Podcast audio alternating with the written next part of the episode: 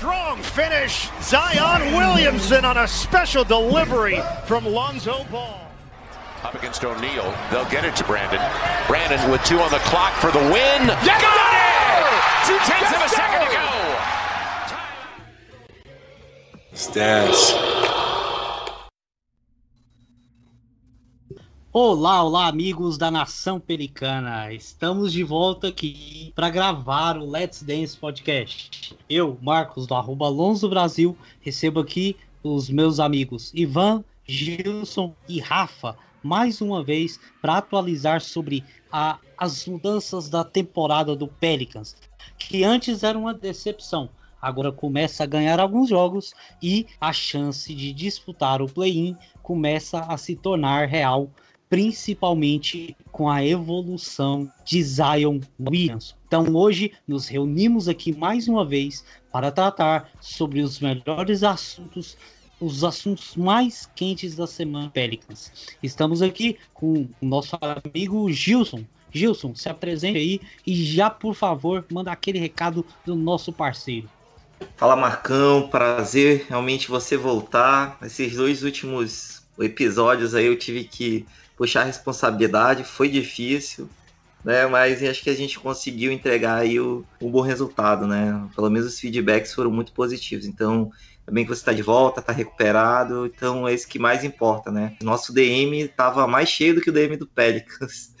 então agora com o retorno e do Rafa, vai, a gente vai voltar 100%. Então, beleza, pessoal? É, aproveitando aqui para dar nossos recadinhos, né? A gente tem os nossos episódios dentro dos, do Fambonanet, quem hospeda o nosso podcast. Então vão lá, baixem lá o episódio, né? Como eu falei da outra vez, pelo menos para ajudar, né? Se não quiser ouvir, pelo menos baixe que já ajuda muito a gente, mas a gente sabe que, que vocês gostam, né, de escutar e, e também estarem informados. Então, o site do famunanet, né, .com.br, também nos principais agregadores, Spotify, o podcast. Então, quem acessa por aí também, por, por favor, deixe seu comentário, deixe suas cinco estrelinhas. Também, né, estamos agora com as lives, né, voltamos aí na, falando um pouco sobre a trade deadline, então a gente espera estar tá é, a cada 15 dias aí fazendo também uma live, ouvindo vocês e até para é, responder as perguntas, também tá atualizando de algum assunto que está mais quente, né? A, a gente vai também continuar com os nossos episódios normais do podcast. Isso aí, estamos de volta na ativa, lives acontecendo, é só evolução nos podcasts. Ivan, também se apresente aí. E aí, Marcão, e aí, galera? Como eu falei, né? Falei brincando, vou repetir aí, que quando o, o Marcão teve que sentar, aí o, o Gilson foi o, o Nikhil Alexander Walker, né? Com o, com o Lonzo indo pro banco, com o Lonzo machucado, né? Indo pro banco por, por conta de lesão. O Gilson representou muito bem. Muito feliz de ter você de volta, ter o Rafa de volta aí recuperado do que ele tava também, né? Do fígado, né, Rafa? Não é isso? E aí, agora, agora vamos mandar bala aí. Que o bandido aí, ó. Bom, temos aqui também o nosso amigo Rafa. Rafa, fala aí, você tava um tempinho fora também, agora voltando a gravar com a gente aqui. Fala pessoal, beleza? Fala Ivan, tudo certo, cara? Ai meu Deus, eu tava, tava ali meio de de departamento médico, ele tava sob atenção dos médicos aí, mas não era Covid, não era fígado também, eu acho. Mas era mais um resfriado brabo mesmo, quando a gente não, não se cuida tanto assim, também acaba ficando mais para baixo, mas estamos todo mundo bem agora aqui, já estamos todo mundo recuperado. Até o Pelicans parece estar tá recuperando alguma, algum terreno aí, né? Então, quem sabe aí não pode ser a tempestade perfeita para o Pelicans. Ou não, né?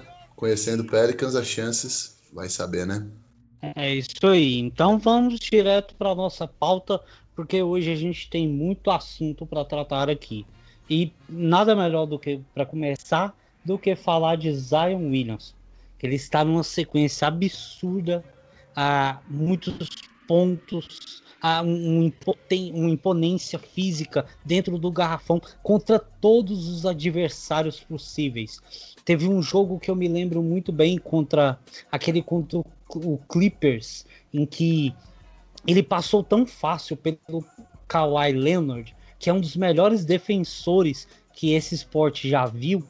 É, ele passou assim com a simplicidade, com a facilidade tão impressionante que, que a gente não consegue a, colocar em palavras o quão impactante é Zion Williamson. E é tudo que ele está mostrando nessa sequência de jogos, essa, esses recordes sendo quebrados, colocando o seu nome na história da NBA já tão cedo.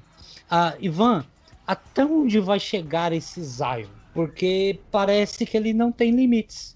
E parece que ninguém pode pará-lo. Olha, você exemplificou muito bem. É, você não consegue parar o Zion Williamson incrível, como você tá como você bem disse aí, não tem comparações com o Zion Williamson. Vou citar o head coach do Dallas Mavericks, né, o Rickard Lyon, que falou que o Zion ele é um Shaquille O'Neal, um jogador com a força do Shaquille O'Neal, né, o que já é algo que você não encontra em qualquer lugar ou provavelmente em nenhum lugar.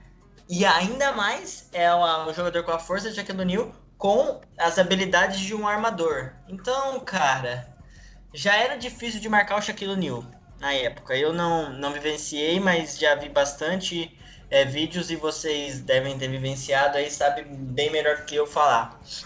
Imagina isso com um cara com um, as habilidades de um armador. Incrível, é um cara que até quando o Zion, né, falaram para ele desse comentário do, do, do head coach do Mavs, ele falou ah, que não, não se compara a ninguém, né? Que ele quer ser o primeiro e o único Zion.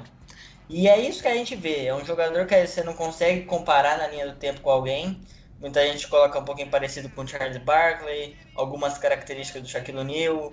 Cara, é um jogador totalmente diferente e que, na minha opinião, está evoluindo mais rápido do que eu imaginava. Obviamente, é, é o cara, eu até postei no Twitter esses dias, ele é o cara que a gente esperava muito do Zion já. Esperava muito, porque ele é o, o, era o prospecto mais falado desde o LeBron James, né? Então, de fato, a gente esperava muito. Mas mesmo assim, ele ainda consegue nos surpreender. Isso é, é algo incrível. Eu não sei, eu achava que ele ia demorar um pouquinho mais para melhorar no lance livre, ainda tem que melhorar, mas ele já melhorou bem antes do que eu esperava. Já é um chutador decente de lance livre, ali uns 70%. Melhorou bastante já seu ball handling. Antes ele cometia uns turnovers meio bobão, agora tá, tá mais difícil. E, cara, é o, a gente chega ao ponto que ele é a estrela do time na situação que se uma posse de bola de ataque não passa na mão dele, eu já fico meio assim, porque eu acho que ele é o cara que você tem que passar todo ataque, tem que passar na mão dele, porque vai sair coisa boa, ele vai atrair a marcação, e se ele não fazer a cesta, ele vai passar para alguém livre, que pode ser que mate ou não, mas aí já não é mais culpa dele. Então é isso, cara. É exatamente acima da média e tem tudo para ser a cara da NBA nos, daqui a alguns anos, com certeza. Pois é, ele é, ele é impressionante, impressionante mesmo. Gilson, você que é o nosso é verdadeiro insider pelicano, tem alguma estatística aí que você separou, algum comentário especial? Se tem alguma notícia que ninguém tem aí sobre o Zion, do porquê ele é tudo isso? Olha, a notícia que eu tenho é que a gente já tinha previsto, acho que uns dois ou três episódios antes desse PowerPoint Zion aí, né? A gente via que ele começou realmente a liderar o time, a ser o playmaker primário desse time, né? Então, desde 26 de janeiro, o offensive rating do, dos Pelicans é o primeiro da NBA, com 119.6. E o defensive rating não é lá aquelas coisas, é o 29, praticamente o pior da liga, né? Mas em termos de net rating, que é essa diferença, é o nono.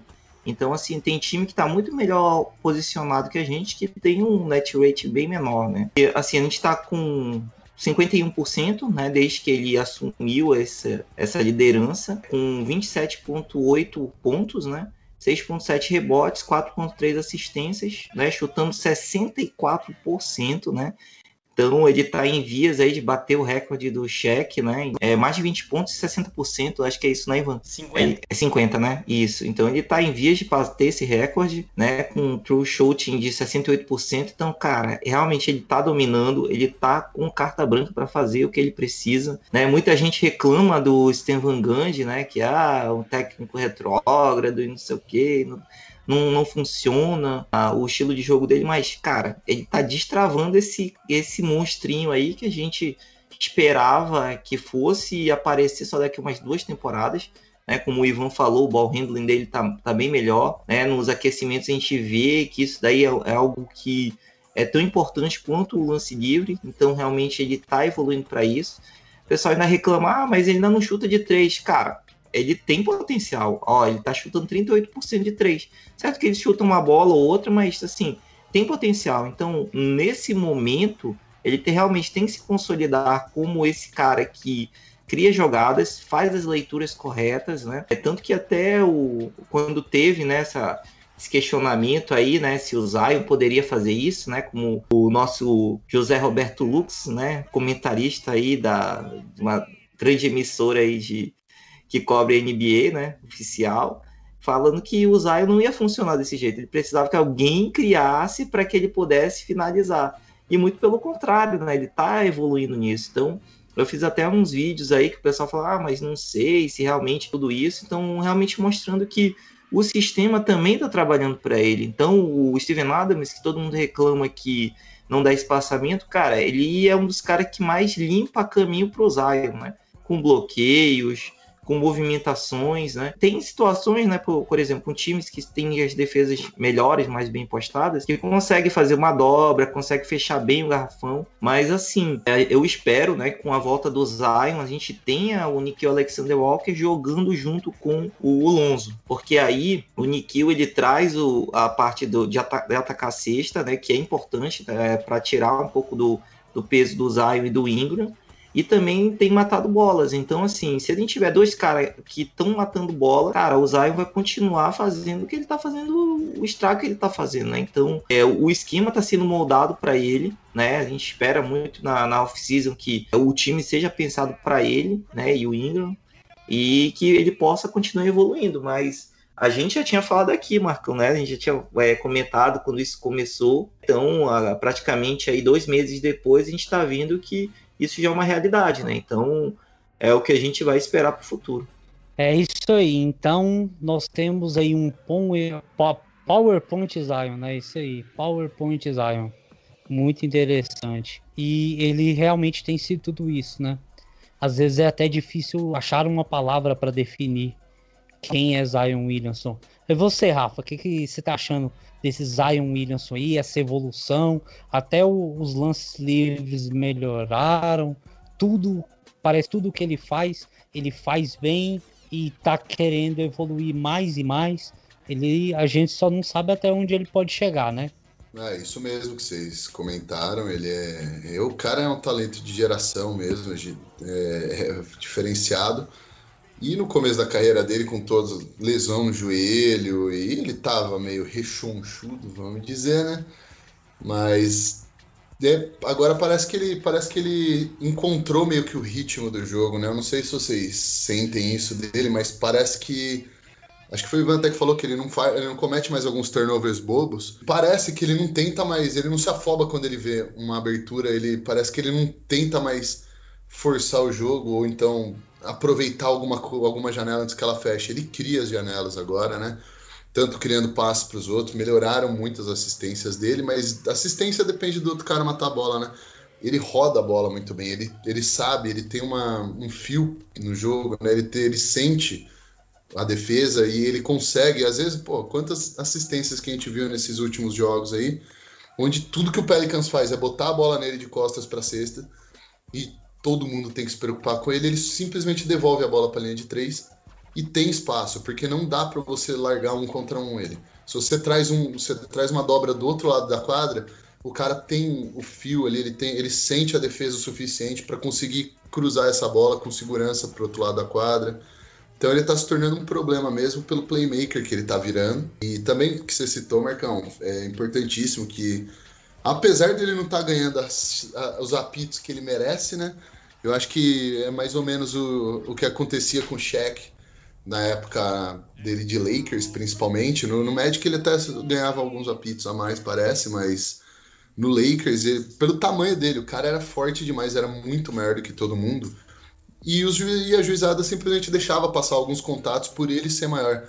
Por ele não ser magrelo, ele não ficar flopando para todo lado aí. Como um certo armador de Boston. E a juizada deixa de apitar muita coisa nele que literalmente ele tá apanhando. Mesmo assim, ele tá indo muito pra linha do lance livre e ele tá matando agora. Tá, se eu não me engano, ele tá ali em, em torno dos 70% no lance livre, o que para um moleque de 20 anos, 21 anos aí, tá chegando, né? É, é ótimo já. Principalmente se você pensar que ele era um cara de 60% mais ou menos, aí 60 e poucos por cento na, no high school e na faculdade. Então ele, ele tem melhorado bastante. Os turnovers dele têm se mantido mais ou menos estáveis, mas as assistências, as potenciais assistências dele têm subido. Então ele, no geral, ele está se tornando um all-around. Ele está se tornando um jogador completo em todos os sentidos. Claro que a defesa dele ainda deixa um pouco a desejar, mas de novo, o cara tem 20 e poucos anos. Aí o cara não tem nem 82 jogos ainda como, como profissional. Então, e defesa é uma coisa que é mais complicada mesmo de da molecada pegar, até do, dos mais velhos pegarem, né? Então, é, eu acho que eu tô super contente com, com a evolução dele agora. Parece até agora que, que, que, parece que ele tá dominando mais o jogo, que ele tá mais com a bola na mão, ele tá tomando mais decisões dentro de quadra. Parece que a vontade dele defensiva também pare, me parece que foi influenciada. Ele parece estar tá bem mais ativo no lado da defesa também. Mesmo ele não estando ainda aquele Zion que voava no, no college, ele me parece estar tá bem melhor já, bem mais interessado, bem mais ativo na defesa, e isso, ao meu ver, é, é o próximo passo para ele, é a defesa. Bola de três, sinceramente, para um cara que mata 65% das bolas que ele ataca a cesta, assim, ótimo ele tem um arremessinho, ele tem um arremessinho, ele se deixar livre ali, ele consegue matar uma outra bola ali. Mas se eu tô matando 65% das minhas bolas perto da cesta, eu não vou ficar chutando bola de três, se eu for ele. É bom desenvolver, mas eu não acho que é super necessário agora, tanto quanto eu acho que a defesa vai ajudar mais ele e o Pelicans. Se ele se tornar um cara disruptivo na defesa, aí a gente, tipo, o Pelicans pode correr, pode contra-atacar mais, pode aumentar o pace ainda mais. E aí é impossível parar o Zion. Você pode ter quem você quiser ali, que num contra-ataque você não para o Zion. É, uma coisa que você falou que me chamou muita atenção essa semana no Twitter é que ele não tem nem 100 jogos na NBA, já quebrou tanto recorde, já, já assim, impactou tanta gente por, esse basquete dele que chega a ser absurdo, né? Não tem, não tem nem 20, tem 20 anos, não tem nem 100 jogos na NBA e a gente já fala dele dessa maneira. Imagina quando ele evoluir, quando ele chegar ali nos 25, 26 anos, que estiver no, no, seu auge físico, é, parece absurdo o que, o que a gente pode esperar dele. E aí eu só me lembro de ouvir semana retrasada o podcast Ponte Aérea do GE, em que o comentarista dele, se não me engano, o Camilo Pinheiro Machado, falou que o Jamoran vai ser muito melhor que Zion daqui seis anos. Muito melhor que Zion daqui seis anos. Eu te falar, pro Jamoran ser melhor que o Zion hoje, daqui seis anos, é muito difícil. Muito difícil. Então, assim, é, ele é impressionante de todas as formas. É, é difícil mesmo achar palavras para definir Zion Williamson. O Jamoran vai ter que comer, literalmente comer muito arroz com feijão, né? Em, pessoal, só para complementar, eu é como eu falei, acho que no, no, último episódio aí que a gente gravou, é, da questão médica, né? O pessoal é, tudo, ah, não, ele vai, é, vai depender da saúde dele, se o joelho dele vai aguentar, se ele vai perder peso. Cara, o departamento médico desse time, para vocês verem, é, eu acho que o nosso time titular, acho que só foi mudar agora com o Lonzo, né? Vamos dizer assim, quase 90% dos jogos, os titulares são os mesmos. Né? Então, para se machucar, realmente, é, realmente tem que ser alguma coisa assim, fora do, um trabalho físico, né, que está sendo feito, de fisiologia. As pessoas têm muito esse preconceito de dizer assim, não, cara realmente, hoje em dia ele é tudo isso, mas será que a, a saúde dele vai aguentar, né? Pessoal fala, tem gente que tem a, a pachorra de falar assim, não, ele, ele, ele, ele é um bust se ele não se ele não tiver saúde. Cara, isso aí é algo que a gente não controla. Um bust é um cara que realmente tem uma raiva e não corresponde de quadra. Hoje ele corresponde. Então o que o time tem que fazer é entender como ele, é, a fisiologia do corpo dele e fazer um tratamento, né, um trabalho para que ele permaneça nisso. eu não duvido que daqui a uns anos, é mais rápido possível, ele trabalhe no, mesmo tipo de processo que o LeBron faz, né, de recuperação física, que ele vai entender que isso vai fazer com que ele se diferencie, porque já é o diferencial dele. Então ele realmente tem que manter o corpo, tem que man se manter saudável, porque realmente ele, ele, ele já está entendendo isso, quanto, quanto ele do, dominante ele é, né? Então, muito disso que eu escuto, eu entendo que é, é o pessoal não quer entrar na, no bonde, né? E fica com esse preconceito de não, é o joelho, é, o, é a saúde, é isso, é aquilo, é alimentação. Cara, o que a gente tem que fazer é manter o melhor para que ele sempre esteja 100%. Tudo isso que, como o Marcos falou, que os comentaristas que são pagos para isso falam, realmente é, é, muito preconceito, sabe? É, e também é uma forma também de forçar o cara a sair, né? Como já estão dizendo aí que o Zion tem que ir para Nova York, tem que ir para um outro mercado grande, que lá ele vai, ele vai ter o desenvolvimento. Cara, eu, eu não imagino ele com o, Tim, o Timbodo durando três temporadas, jogando na intensidade que o Timbodo coloca. Vai, ver, vai acontecer a mesma coisa que aconteceu com o Derrick Rose, sabe? Então, assim, aqui, pelo menos, o trabalho está sendo feito para respeitar os limites dele, para que ele possa chegar no, no 100%. Então, assim, se o pessoal acha que é isso, cara, é, sabe, eu acredito que é, é mais para desmerecer, reduzir a hype do que realmente dizer o que realmente o potencial que ele tem, né? Então aí, desculpa aí desabafar, gente, mas é o que eu, o que eu vejo, sabe? É mais esse reiterismo, né, do que realmente algo que você diga assim, não, é, realmente, acho que o, o Keldon Johnson tem mais potencial que o, que o Zara. Me poupe, né? Bom, isso aí. Então vamos para o próximo assunto da nossa pauta, que é uma percepção de uma melhora de, dos nossos bancários.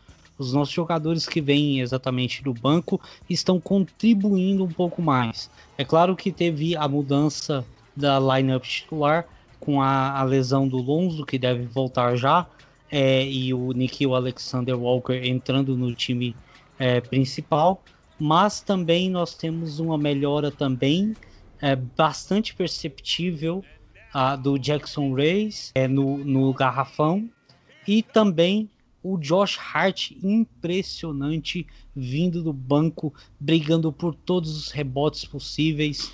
Ah, Gilson, o que, que, você separou aí sobre esse banco do Pelicans nesses últimos jogos? Olha só, Marcão, é, uma formação com o Kira, o Nikhil, o Hart, o Zion e o Reis, ele tem um offensive rating de 113 pontos e um defensive rating de 86.8, né? Se eu não me engano, acho que esse é o melhor da liga se a gente é, pegasse, mas se bem que ainda a amostragem é pequena, são 60, 60 minutos dessa formação, mas um net rating de 26.4. Então, assim, é o que que mostra isso, né? Que realmente esse núcleo jovem tem potencial para realmente virar o que a gente esperava. Né, como você falou do, do Nikhil aí, que ele, ele jogando como, como titular, né? Até o, o Ivan brincou, né? Que eu seria esse Nikhil aí na sua ausência, mas assim, realmente ele tem correspondido, né? Ele tá com uma média de 19,6 pontos, 4,9 rebotes, 3,1 assistências juntando 51% né, de field goal e 43% da bola de três, né? Então, o protegido do Rafa realmente ele tá, ele tá se desenvolvendo, né? A gente tem essa esperança que ele entre no quinteto titular junto com o Lonzo, porque realmente vai ser algo um upgrade. Se bem que o Bledsoe também melhorou um pouco a vontade dele, né, depois que depois dessa deadline, mas assim, pessoal, o ponto que eu queria destacar aqui, como vocês falaram do, do Reis, né? Cara, é, se, se, a gente observar o Reis antes de ele ir para o banco, né?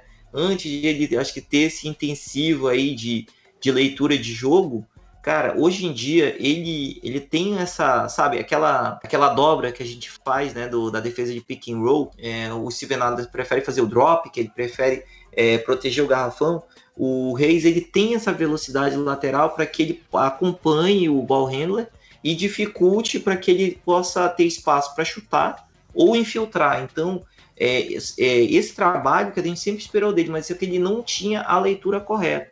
Agora ele está fazendo isso. E também na defesa de garrafão, né? Que hoje em dia ele não pula em todas as bolas. Então, assim, É, se você pegar no início da temporada, toda a bola que alguém filtrava, fez, fazia um, um pump fake, né? Fazia uma finta, ele, ele pulava porque ele queria dar toco. Agora não, ele fica parado. Então, assim, por exemplo, até nesse jogo que o Marcão falou aí do contra o Clippers, né, ele deu um toco no do Paul George, assim, que, caraca, bicho, não, não é o mesmo jogador, parece que trocaram o, o QI dele com outro jogador, que parece que teve, a gente viu essa evolução, né?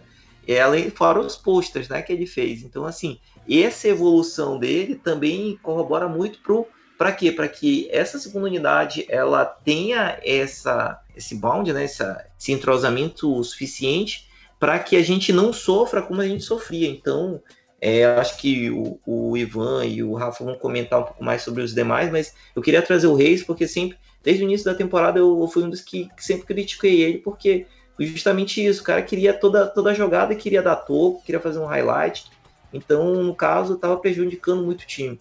Né? Então agora ele está fazendo feijão com arroz, que o Billy Hernan Gomes faz, né? E está conseguindo manter o, o mesmo, ou até melhorar, né? O, o desempenho do time quando, quando ele está em quadro. É, realmente, é impressionante. É, ele já era impressionante em questão de highlights, né? Porque a, a força e a, a, potência física que ele tem para atacar o garrafão é impressionante mesmo, mas agora a gente consegue perceber uma evolução dele. É, é, muito bom ver isso nele, porque na verdade ele é um grande prospecto do, do Pelicans, né? Foi uma escolha alta, uma escolha importante e que começa a dar resultados dentro de quadra é, de uma maneira mais satisfatória.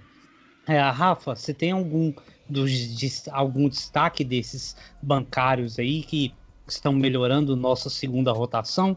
É, individualmente, assim, é, parece que tá caindo a bola. Essa é a verdade, né? O, Hart tá, tá, virou um lança-chamas de três nos últimos jogos. Tá com a confiança lá no, no teto do ginásio. Isso é sempre bom, né?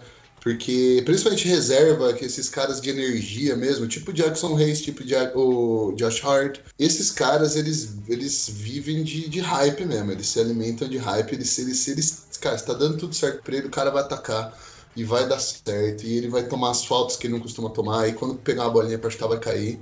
Então eu acho que a confiança da galera do banco aí subiu, mas por que que subiu? Subiu do nada, a loteria, você joga uma moeda pro alto e o que der vai acontecer eu vejo que tem muito a ver com essa parada da, das faltas de lesões, né? Com essa coisa de falta de lesões do Pelicans.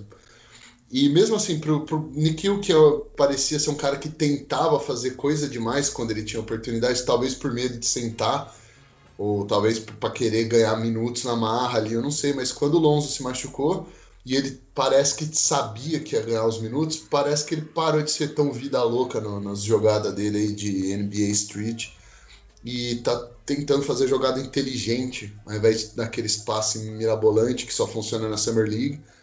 Então, eu acho que a falta de lesões trouxe meio que uma estabilidade, essa continuidade do time trouxe uma estabilidade onde todo mundo sabe quem são os titulares, todo mundo sabe quem são os reservas, todo mundo tem uma ideia de quantos minutos vai jogar saindo do banco, todo mundo já meio que sabe mais ou menos com quem vai estar tá jogando do lado em quadra, em quais minutos. Então, eu acho que essa continuidade, essa falta de lesões que a gente aqui que torce pro Pelicans nem tá muito acostumado, a gente nem sabe direito o que, que é isso, né? Porque toda temporada era metade do time machucado, outra metade com o dedo quebrado, mas indo no sacrifício. Então, é muito bom ver essa continuidade, porque o cara que tá saindo do banco, ele sabe o trabalho dele, ele sabe com quem que ele vai jogar, quantos minutos. E isso eu acho que potencializa demais jogadores de banco. Né? Até as linhas que vão finalizar, né? os cinco que vão finalizar o jogo, a gente já meio que sabe, assim, dependendo do oponente, né? Às vezes o Adams tá, termina o jogo, às vezes o Hart termina o jogo, às vezes o Bledsoe termina o jogo, mas ali três ou quatro ali a gente quase sempre tem certeza de quem vão ser. Então essa estabilidade eu acho que é o principal diferencial para um banco, principalmente para um banco mais jovem, né? Com esse história. Jackson Hayes tem 20 anos aí, o Kyra tem 19 anos, o moleque não, não tem nem barba na cara direito. Tem o Josh Hart mesmo, que está aí há 200 anos na NBA, tem 25 anos. Então, é, também, que agora está titular, mas logo vai voltar para o banco com a volta do Lonzo, provavelmente, né? Então, para molecada ter essa estabilidade, saber o seu papel e saber quanto tempo vai jogar, em que momento vai jogar, com quem vai jogar, eu acho que faz toda a diferença. Para mim, esse é o, o, grande fator do nosso banco tá dando essa melhorada nessa segunda metade agora da, da temporada. É, você pegou um ponto que é, que é bem interessante a gente pensar que é, que é cada um saber o seu papel, né? Isso é importante numa NBA tão evoluída, é, de, de, que se procura tão, tantas é, formas mais é, exatas de se pontuar e de se chegar na vitória.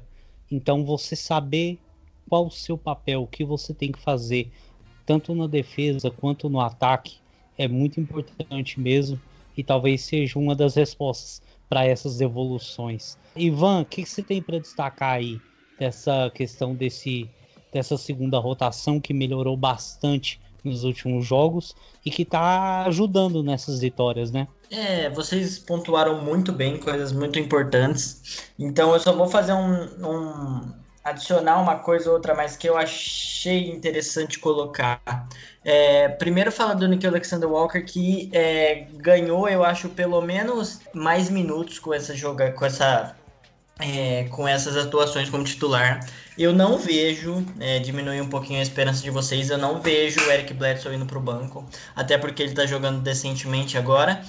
Eu não acho que o Stavanger vai mudar, mas eu acho que isso, pelo menos essas atuações, fizer, fizeram, né, ou é, vão fazer com que o Nikhil ganhe mais, é, mais tempo de quadra é, acredito até que tirando minutos do Eric Bledsoe mesmo. O Rafa até comenta, né, que não liga, eu acho que foi o Rafa, se não me engano, que não liga do, do Nikhil está do Nikhil não, do Bledsoe estar tá na formação titular, contanto que ele não, não joga tanto, não feche jogos, né, dependendo da situação. Isso é bem importante também. Eu acho que vai ser isso que vai acontecer.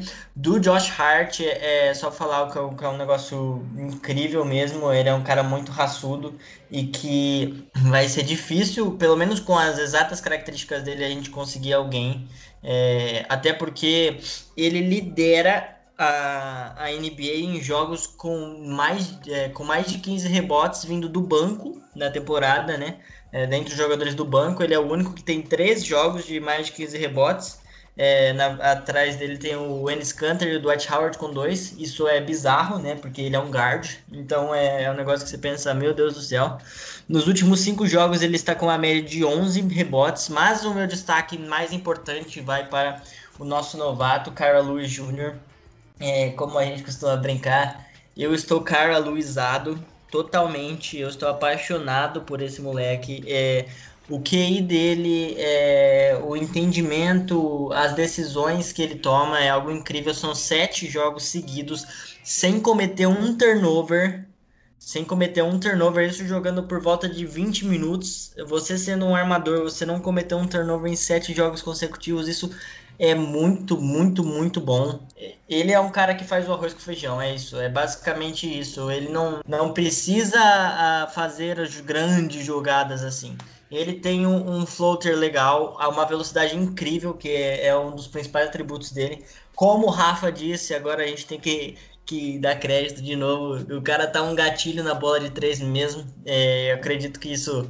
E quando e se ele começar a ser um jogador muito bom com a bola de três, isso vai ser um, um atributo quase imparável, porque o Antônio Daniels até falou isso numa transmissão que se ele, se ele começar a matar bola assim, você não consegue marcar ele, porque jogadores rápidos que matam bola de três é o jogador mais difícil de marcar, visto aí o J.J. Redick, né, que a gente já, já sabe como que é um dos melhores chutadores da liga, e vai ser até uma pauta um pouquinho mais pra frente. E é isso, e a visão de jogo dele, o entendimento, às vezes quando o Pelicans tá no banco, o banco tá jogando, ele não o, vê que o time tá meio mal e, sei lá, o, o jogo muito corrido, assim, ele. Você vê que às vezes ele para, ele dá um, uma acalmada no pace do time, é um jogador muito inteligente e que, que infiltra muito, é algo que a gente gosta bastante, mesmo com esse tamanho, é, com, com ele sendo magrinho. É um jogador que, cara, ele tem tudo, na minha opinião, assim. Isso sem ter um, um uma Summer League, sem ter uma preparação legal. Então, a, a, o teto dele aparentemente é muito alto. A gente compara ele com o De'Aaron Fox.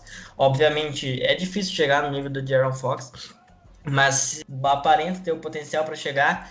E se ele ganhar um pouquinho mais de massa e se tornar um cara, mesmo assim ele tem uns atributos defensivos, mas se tornar um cara é melhor ainda na defesa, né? É, com questão física, eu acho que, que ele tem tudo para ser um sexto homem titular, ou até titular no time muito facilmente. É um jogador muito talentoso. É isso aí. Chegamos à conclusão de que o, que o time está melhor, está em evolução e está vencendo jogos, né? Muito importante isso. Mas agora nós temos o terceiro assunto da nossa pauta, que é um tanto quanto peculiar. Depois da trade deadline, a, o JJ Redick parece que ficou um pouco puto por ter sido trocado e não ter recebido o seu buyout para poder escolher para onde iria, né? E ele soltou os cachorros para cima da da, do front office do, do Pelicans. E parece que isso está gerando alguma polêmica. Eu vou tecer aqui meu comentário rápido sobre isso. É que eu esperava um pouco mais de um jogador experiente como o JJ Redick. Porque ele há tanto tempo na liga, ele já devia saber que o contrato dele é com a liga, não é nem com o Pelicans. E por ser com a liga, ele pode ser trocado para qualquer outro time da liga e vai continuar recebendo ali todo dia, todo dia recebendo o seu salário, entendeu? Então ele não tem o direito de reclamar se o time escolhe trocar ele ao invés de dar um buyout. Ainda mais sendo que a troca beneficia o time recebendo algo em troca e o buyout não. Então, por que ele está reclamando? É um jogador, eu não entendo, um jogador tão experiente como ele, já passou por tantos times na liga, já devia estar ciente dessa situação. E é isso que eu acho sobre o JJ Redick. Então acho que ele não tem razão nenhuma em reclamar. Por mais que ele, ele quisesse passar é, um período mais perto da família, jogando mais perto de casa, isso não explica. Se você quer isso, se aposenta e vai ficar com a sua família porque a NBA não é lugar para isso. Nunca foi, entendeu? Então esse é o meu comentário. Ah, e eu quero pedir aqui pro, pro Gilson nos atualizar um pouco sobre o que aconteceu de verdade. Pessoal, é assim, é uma situação um pouco complicada, né? Como ele tem um podcast que tem uma boa audiência, né? É meio que ele fez um desabafo aí sobre a situação que ele passou, que realmente ele tinha pedido para ser trocado depois da troca do, do Drew, né? Só que aí pediram para ele aguentar lá para ver, né, como que evoluir, tudo mais. A gente notou realmente que ele teve uma queda de, de produtividade, né, em relação ao passado, mas a gente imaginava que sim, como os outros jogadores, né, que realmente fosse normal, né? Porém, né, é, como ele comentou aqui, realmente teve algumas reuniões que ele tinha realmente demandado essa troca, né, ele queria ser trocado, é, e assim, ele esperava né, que se não rolasse nada até a trade deadline, que ele se, assinaria o buyout e, e, fosse liberado. Tanto que, assim, ele falou que com relação a todo o staff, né, ele tinha uma boa relação, ele tem uma boa relação com eles, porém, com especificamente com o front office, né, vamos dizer assim, o Griffin e o, Langdon, né, ele ele falou que não teve, no caso, esse direito respeitado. É como o Marcão falou, cara, é, é uma situação, sabe? A gente comentou na live que a gente também esperava que não fosse acontecer nada. A gente sabia que esse contrato dele, esses 13 milhões que ele tem para receber, é, provavelmente ia ser é, dentro de uma alguma negociação, principalmente é, no caso do Bledsoe, é, para despachar o Bledsoe para algum outro lugar, ou até mesmo o próprio Lonzo, alguma negociação de, é, com, envolvendo o Lonzo, ele também está num pacote desse, né? Mas a partir do momento que ele fala que ele tem preferência para ficar em times próximos, né, onde da, da casa dele, então você restringe muito isso. Então você ficou com Knicks, Nets e Filadélfia. Então, cara, esses três times aqui, o que, que eles podem oferecer para o Pelicans? O Nets basicamente só se fosse o contrato do, do Spencer Dinwiddie, que ele tá machucado, não vai jogar mais temporada. Né? Até a escolha de draft ficou difícil depois da todas essas negociações que foram feitas aí com Harden. Né? O Knicks também não, te, não iria liberar, sabendo que ele queria voltar, uma boa escolha de draft, ou também salário, ele podia até absorver salário, né? Mas também não ia vir realmente, se fosse por um buyout, pegar ele, né? E não ia, não ia querer se desfazer de, jogadores que estão fazendo uma boa campanha.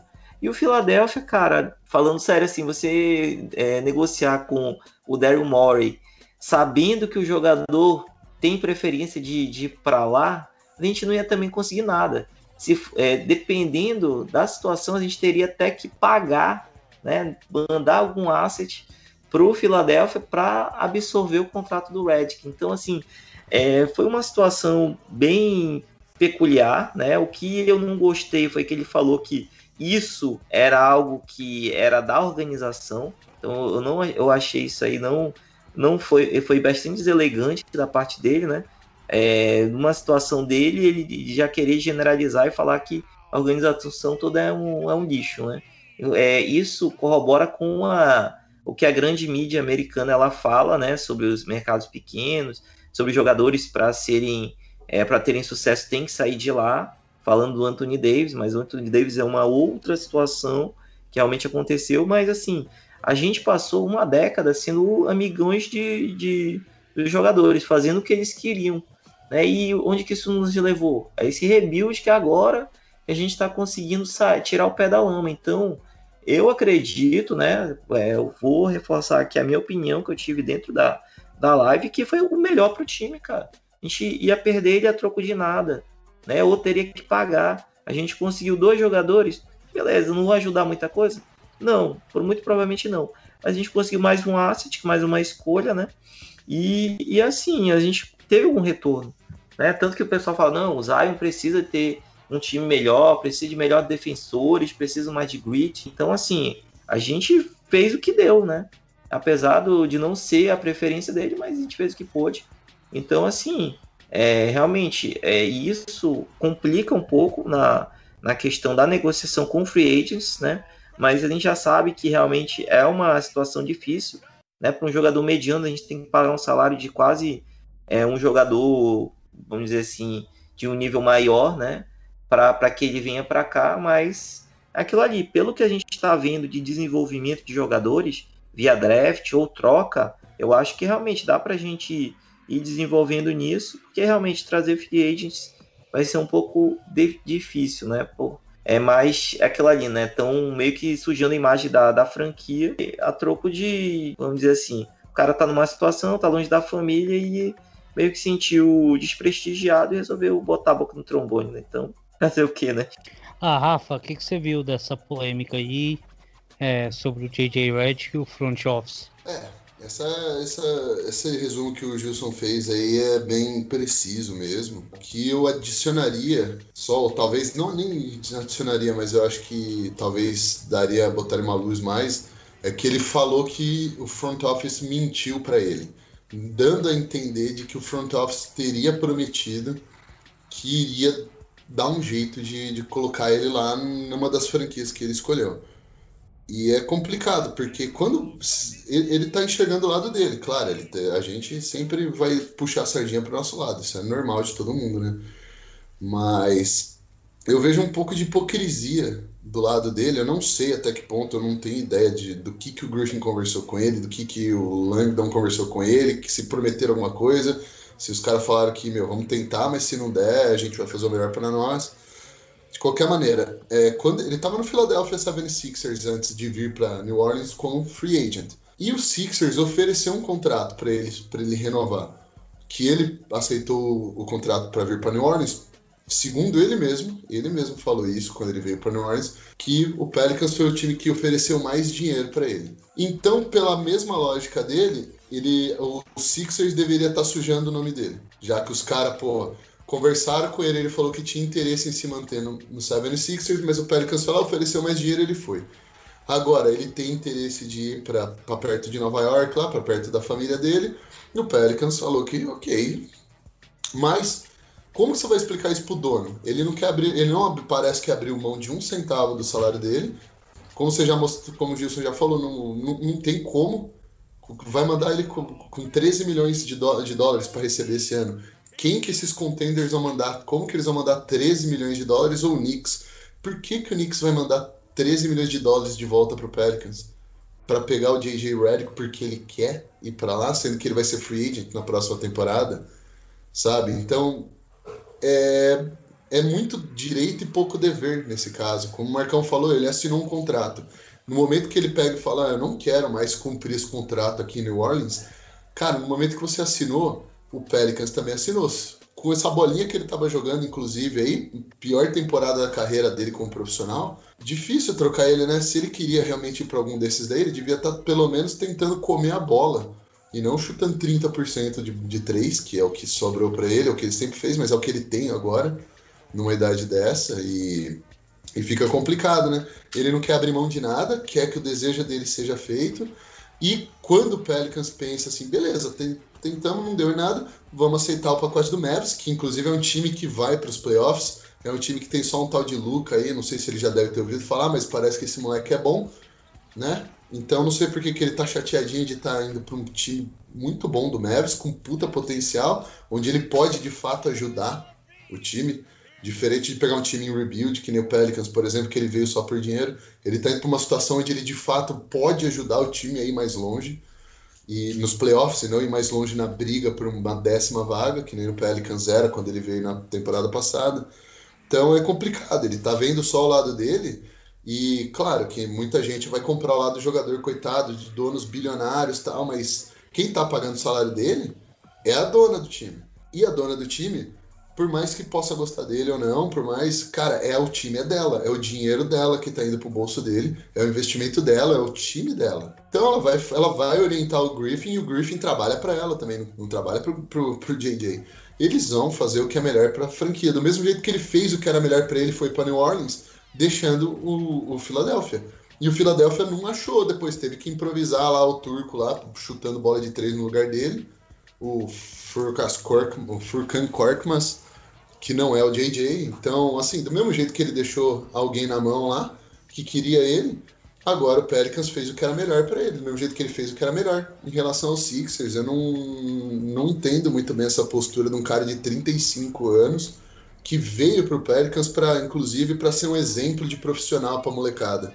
Então não, não me espanta ver que, que algum. Que, sei lá, que a molecada talvez não tenha evoluído mais, porque eu não, não consigo entender isso. O cara pediu para ser trocado depois que o Drew foi foi trocado e esse é o exemplo que ele dá para molecada. Quando você não consegue o que você quer, você vai no seu podcastzinho e arregaça a franquia porque não foi o que você queria. Não sei, fala que mentiram, pode ter mentido, pode não ter. São negócios. Não sei como é que foi essa parte pessoal, mas essa é a minha visão. Eu concordo com o que, você, com o que vocês falaram, Marcão e Gilson. É, eu achei uma postura meio ridícula do, do JJ. E se o Griffin mentiu mesmo para ele, é uma postura meio ridícula do Griffin também.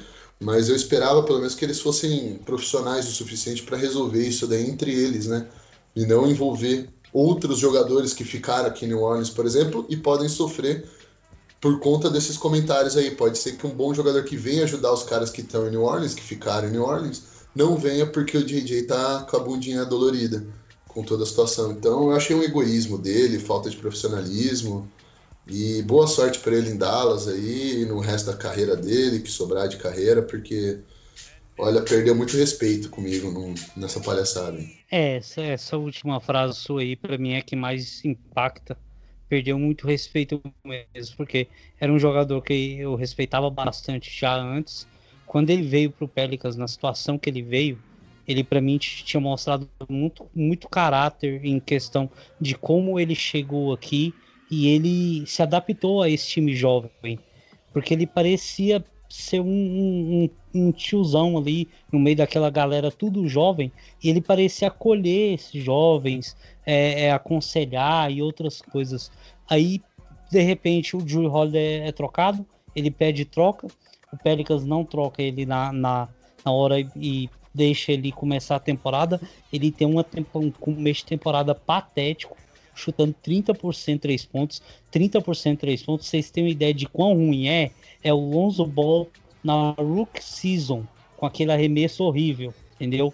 Esse era o, o JJ Redick em 2021. Então, assim, é, é péssimo, péssimo, péssimo. Só nisso já vê que a atitude dele já não tava lá essas coisas.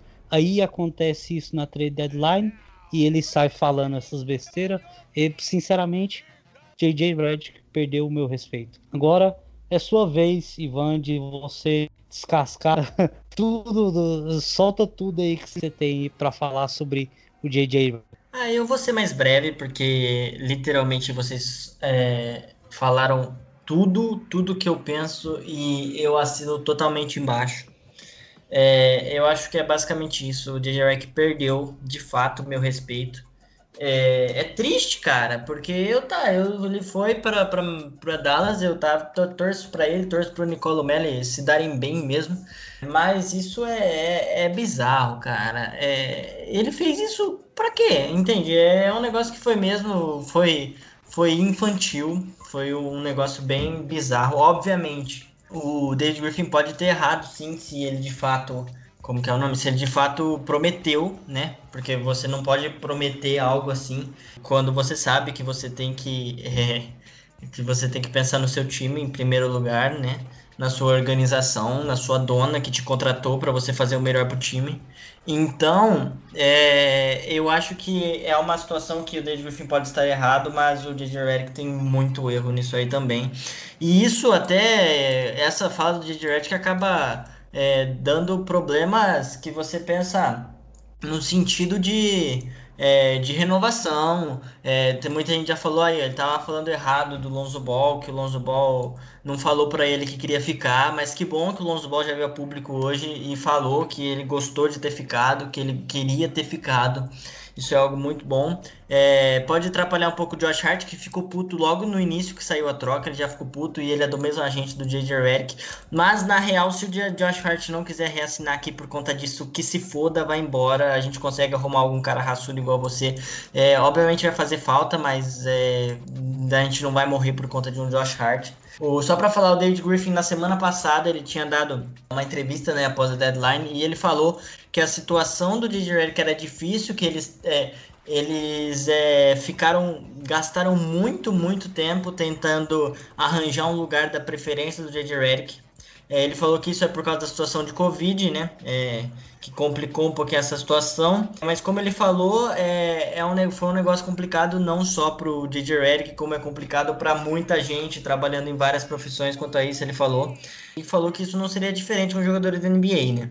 Que eles ficaram mesmo muito tempo tentando colocar o JJ onde é perto da casa dele, mas quando ficou claro que os outros times é que os times que queriam ele, né, é, que os times dessa região ali, como vocês já falaram, Knicks, é, Sixers e e Nets, eles não estavam agressivos para pegar o DJ Redick, não, não, que, não queriam colocar o DJ Redick, ah, não queriam se esforçar muito para pegar o DJ Redick no caso, e aí eles tiveram com, com, conversas com outros times é, o David Griffin quis colocar, é, deixou claro que foram times contenders, ou que pelo menos frequentam a parte de cima, porque eles acharam que era o certo colocar o JJ Redick num time de contender, é, e obviamente aí como o Rafa falou, ele vai jogar com o Luca Doncic, ele vai jogar num time que tem tudo para ir, é, já está ali, né, bem melhor que, a, que, a, que o Pelicans, e, e tem tudo para se garantir nos playoffs mesmo, então, é, é uma situação complicada, mas como eu já disse, acima de tudo, é, aparentemente ele tentou, né?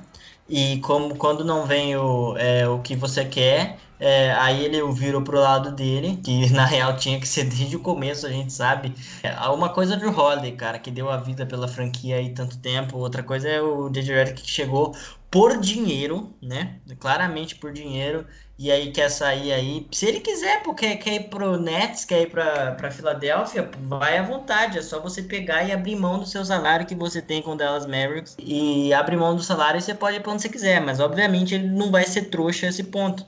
Até porque são mais três meses de temporada só fazendo isso. É, é algo bizarro. É, é muito mimimi para pouca coisa mesmo nesse sentido. Foi, foi triste. Perdeu realmente muito do meu respeito de Jared com essa com essas ações aí. Eu espero que o Nicolo Melli tenha muito sucesso no, no restante da sua carreira aí.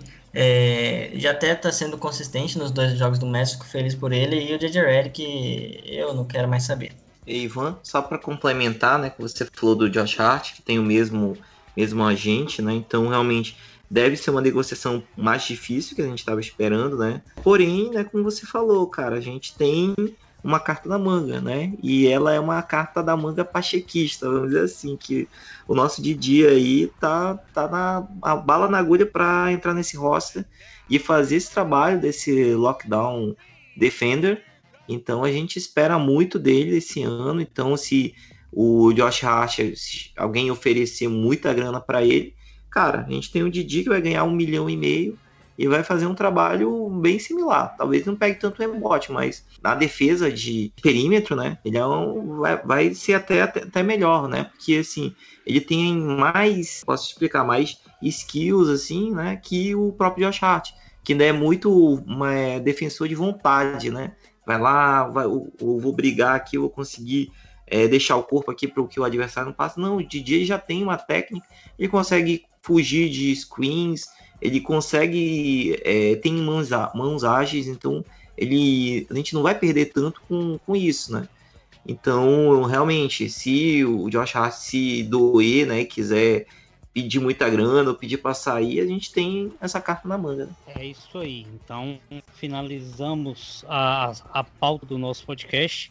Três assuntos longos em que a gente teve que tratar por um, por um tempo ah, bastante é, grande, né?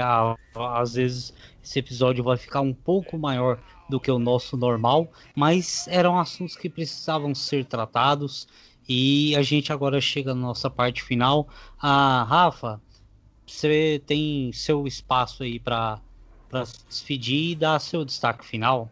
Bom, obrigado pessoal, valeu pela presença mais uma vez aí. Como eu sempre costumo falar, você que ouviu a gente aí, manda, manda no Twitter que todo mundo vai deixar seu Twitter. Manda recados pra gente, o que, que você gostou, manda perguntas, chora, xinga, admite que você estava errado no, no, e quer entrar no bonde do Zion, não tem problema, cabe mais gente aqui. Vambora. Do mais, é isso mesmo. Mandar um abraço para vocês aí, se cuidem e até a próxima, pessoal. Ivan, sua vez. Obrigadão por participar. Você tem sua oportunidade aí, dar seu destaque final. Valeu, galera. Obrigado a todo mundo que escutou até o fim aí, que aguentou. A gente reclamando do DJ Eric. Mas é, o meu destaque é, final vai ser só que o time vem depois do, do da gente ter apanhado do Timberwolves. Eu acho que aquela derrota doeu de verdade e o time tomou vergonha na cara, já são assim, obviamente, o Pelicans pode pegar amanhã contra o Magic e tomar um couro e tudo isso que eu tô falando hoje por água abaixo. Mas uh, o que a gente vê é um time que luta bem mais, é um time que tem vontade e que consegue brigar de igual para igual para todo com todo mundo, que é o que a gente sabe que esse time tem capacidade. Não, pode ser, vão ter derrotas ainda que a gente vai entregar no final pela falta de experiência e tudo mais, mas o mais importante para mim é ver o time jogando bem é, e consistentemente isso. Então é isso, o futuro aí, até dentro dessa temporada, tem tudo para ser um pouquinho mais legal, pelo menos em questão de desempenho. Resultado não sei tanto, mas em desempenho as coisas estão caminhando para um final mais interessante. Valeu, galera. Aí, a Gilson, sou oportunidade agora de se despedir da galera.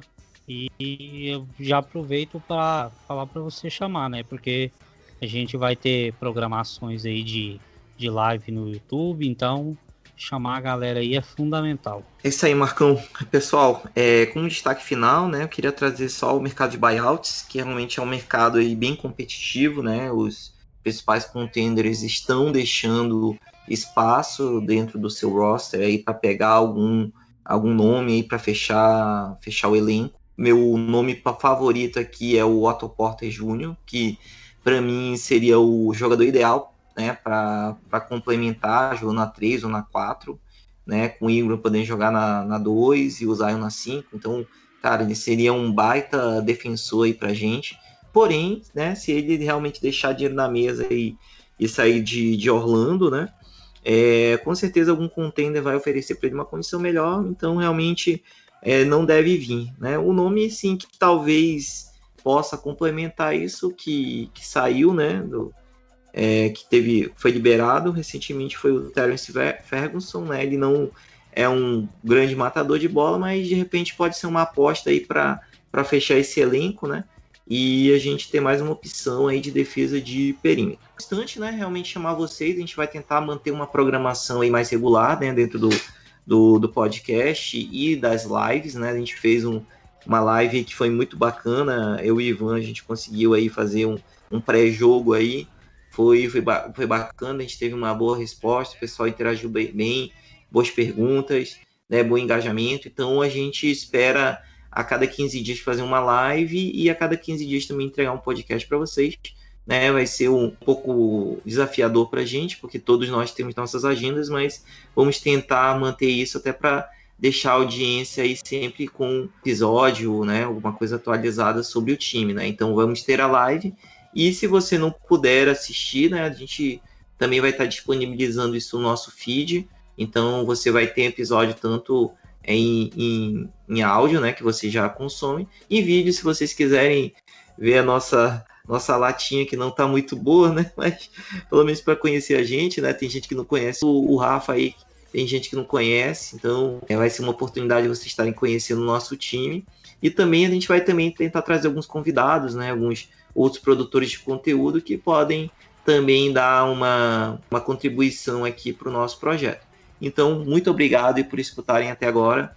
Né? Contamos com a audiência de vocês. Quando a gente falou, a gente está numa briga aí para subir, né? chegar mais a, a mais pessoas e ser mais relevante né? nesse, nesse mundo da podosfera aí. Beleza, pessoal? Um abraço a todos. Isso aí.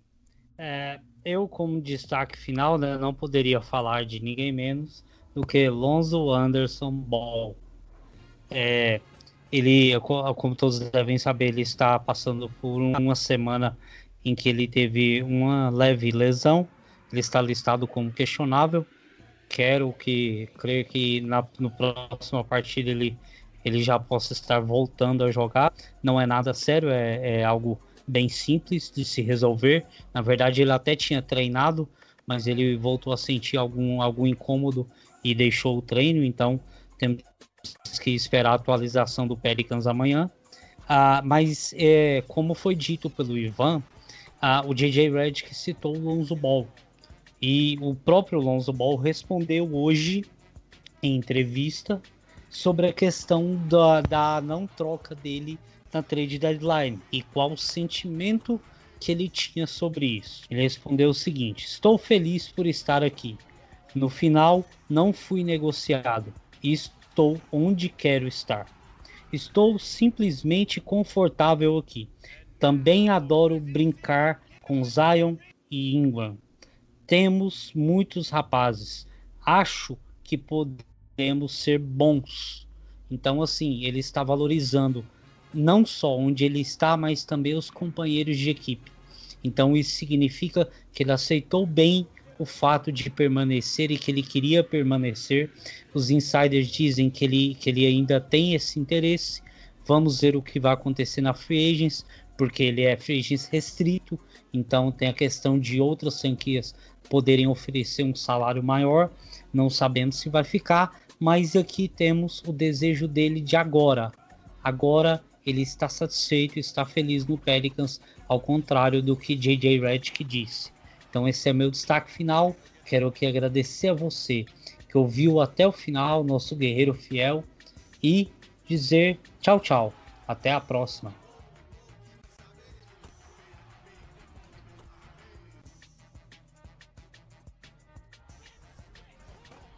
Esse podcast faz parte do site Fambonanet. Acesse fambonanet.com.br.